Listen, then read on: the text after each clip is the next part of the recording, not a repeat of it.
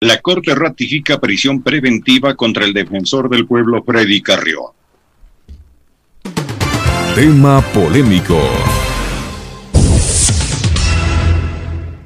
Los jueces de la Corte Nacional de Justicia ratificaron la prisión preventiva que pesa en contra del defensor del pueblo Freddy Carrión. La decisión se dio a conocer la tarde de este 3 de junio. La audiencia comenzó en la mañana. Allí el abogado de Carrión, Stalin Raza, dijo que es una desproporción la prisión preventiva en contra de su cliente y que no existe peligro de fuga. Por eso pidió que se levante la orden que pese en contra del defensor del pueblo, Freddy Carrión, y que se limitan otras disposiciones como prohibición de salida del país o la presentación periódica ante una autoridad judicial. Esta defensa entregó elementos que determinan que Freddy Carrión tiene a su familia y un trabajo aquí en el Ecuador. No hay riesgo de que huya. Además dijo que su cliente no estuvo retenido, sino que se presentó voluntariamente a una casa de salud y que no evadió a la justicia. Esos elementos también fueron presentados a su favor. En Raza además pidió que se revise el parte policial del 16 de mayo, en donde consta que el exministro de Salud, Mauro Falconi, llamó al Ministerio de Gobierno para decir que con su pareja fueron víctimas de un atentado. Entre tanto, la fiscal general del Estado, Diana Salazar, aseguró que en este caso se determinó que existió una vulneración de derechos y una infracción de naturaleza sexual contra una mujer. En una carta pública, el defensor del pueblo señaló que su situación es parte de una trama para quitarlo de en medio por el trabajo que venía desempeñando y sobre todo tras la denuncia que presentó por el delito de lesa humanidad en contra de Lenin Moreno y María Paula Romo, exministra de Gobierno.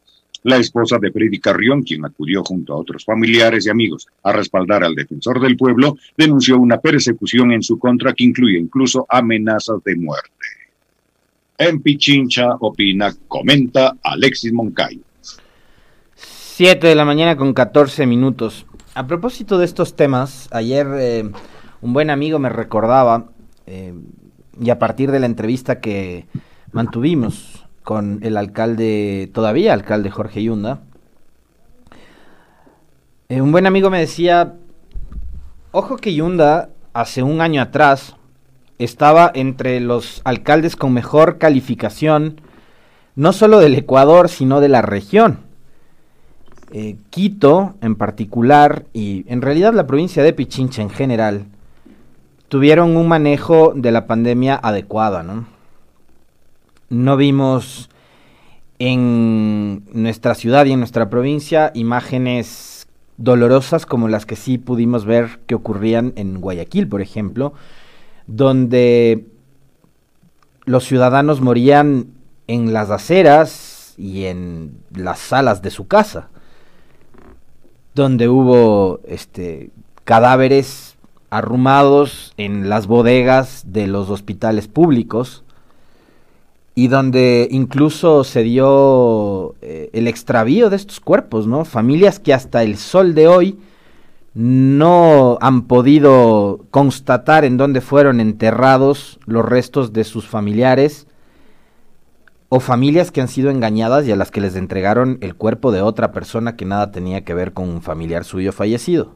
Esas cosas macabras, aunque suenen así, macabras, fueron las que pasaron en Ecuador, pero yo les decía, en esa época, mientras del gobierno de Lenín Moreno tenía una calificación muy baja por eh, su manejo paupérrimo, mediocre, ineficaz de la pandemia, Yunda como alcalde tenía una buena valoración.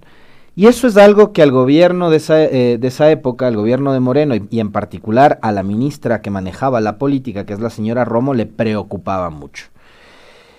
Y fíjense ustedes lo que está pasando hoy con Yunda, ¿no? Que no era santo de devoción de la señora Romo. Recordarán ustedes que hubo un episodio también en donde lamentablemente el alcalde que venía, digamos, como liderando el tema de el manejo de la pandemia en Quito, eh, salió, a ver, esto no me acuerdo si fue por junio o julio, me parece. Y dijo, a ver, a ver, Quito está empezando nuevamente a tener un rebrote importante y creo que es necesario nuevamente confinarnos. Y en esa época también la prefecta de Pichincha insistía en la necesidad, por ejemplo, de ir hacia medidas restrictivas un poco más eh, rigurosas y que nos disciplinen más todavía los pichinchanos, que era como por ejemplo controlar la venta indiscriminada de alcohol, ¿no? Y Yunda decía, vamos nuevamente a un confinamiento, porque en Quito las cosas están mal. Y de pronto salió en una rueda de prensa mostrando muchísima tibieza, en donde la rueda de prensa además fue liderada por la señora Romo y Romo dijo, no, no, no, acá no, nada de confinamientos, ya vamos a seguir adelante. Y había una presión además súper fuerte por el sector privado, el sector empresarial a la época. Y le, le entibiaron al alcalde Yunda en, ese entonces, ¿no? Y fíjense ustedes las horas bajas por las que está atravesando hoy Yunda. Algo similar, y por qué le cito yo el caso de Yunda, atándolo con la nota que nos daba lectura el profe Wilson Robalino, es porque mm, probablemente uno de los pocos funcionarios que tuvo la valentía de enfrentarse a la todopoderosa María Paula Roma, la cual los propios medios de comunicación aliados la reconocían como eso, como la mujer más poderosa del país. Hubo una mm, entrevista que le hicieron que la titularon así. Para quienes, sobre todo ahora, nos pretenden hablar de la famosa legitimidad, ¿no? Una mujer que no fue elegida por nadie, que fue puesta a dedo en un ministerio, porque así funciona además, era la mujer más poderosa del país. Pero un alcalde que fue elegido democráticamente estaba sometido a, todo tipo de escarnios hasta ahora, ¿no?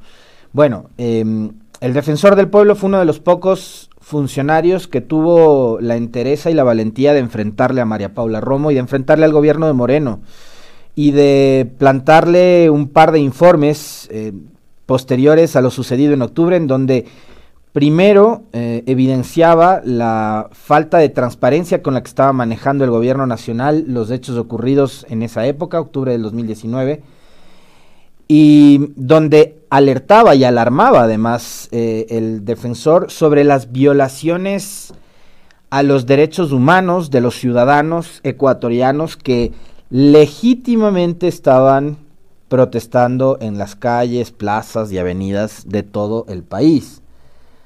Fue mm, el informe publicado entre noviembre y diciembre del 2019 de la Defensoría del Pueblo el que alertaba del número de personas que habían muerto durante las protestas. Y el defensor tuvo también la certeza y el tino de convocar a una conformación, ¿no? De una comisión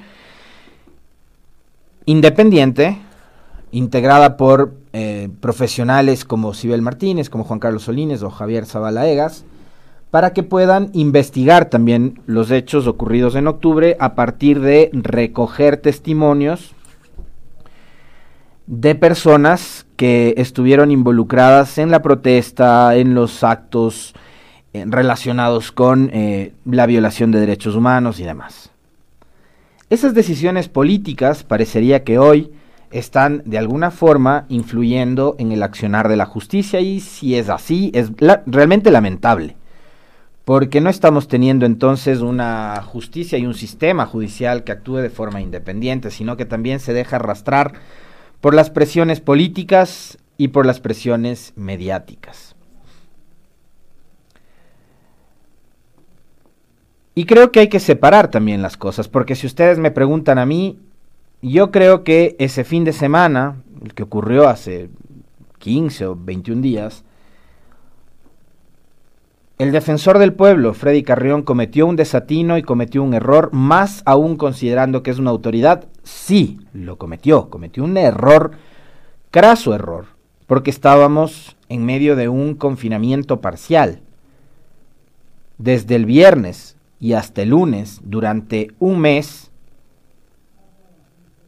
nos vimos obligados en al menos 16 provincias, incluida Pichincha, a encerrarnos, a confinarnos, a aislarnos en nuestros domicilios.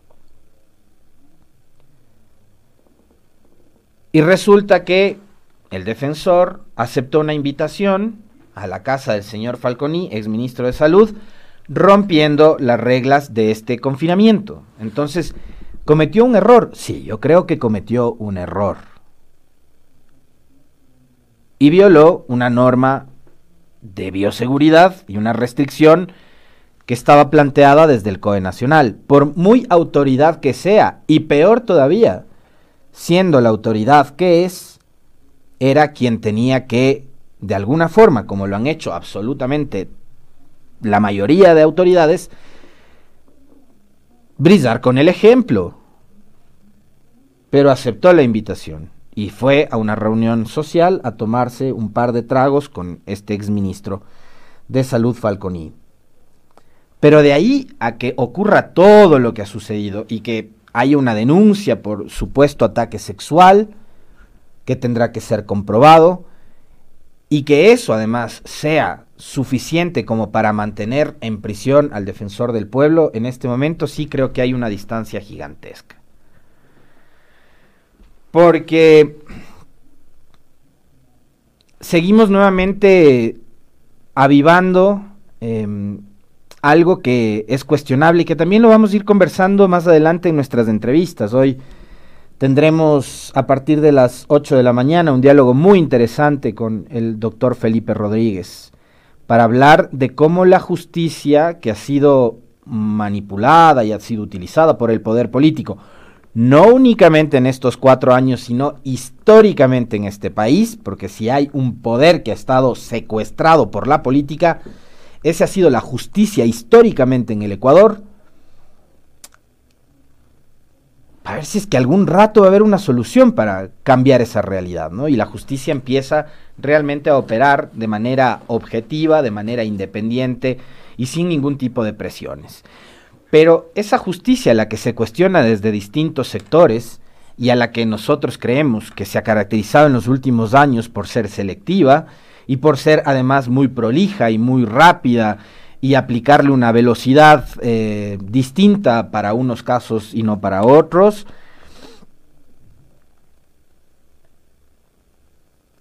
es de esa justicia que sigue todavía eh, empujando, por ejemplo, eh, mecanismos y herramientas como la de la prisión preventiva, que debería ser como la última medida cautelar en contra de una persona investigada, como la regla. Entonces usted es investigado por el delito que sea, va preso, adentro.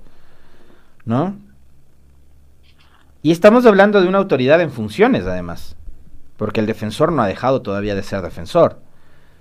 Entonces, ¿qué riesgo de fuga puede haber con el defensor del pueblo?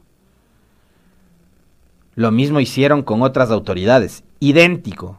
Y además siendo autoridades elegidas por votación popular, ni siquiera por mecanismos o procesos de selección o de concursos como fue el caso del defensor, a través del Consejo Transitorio liderado por Julio César Trujillo.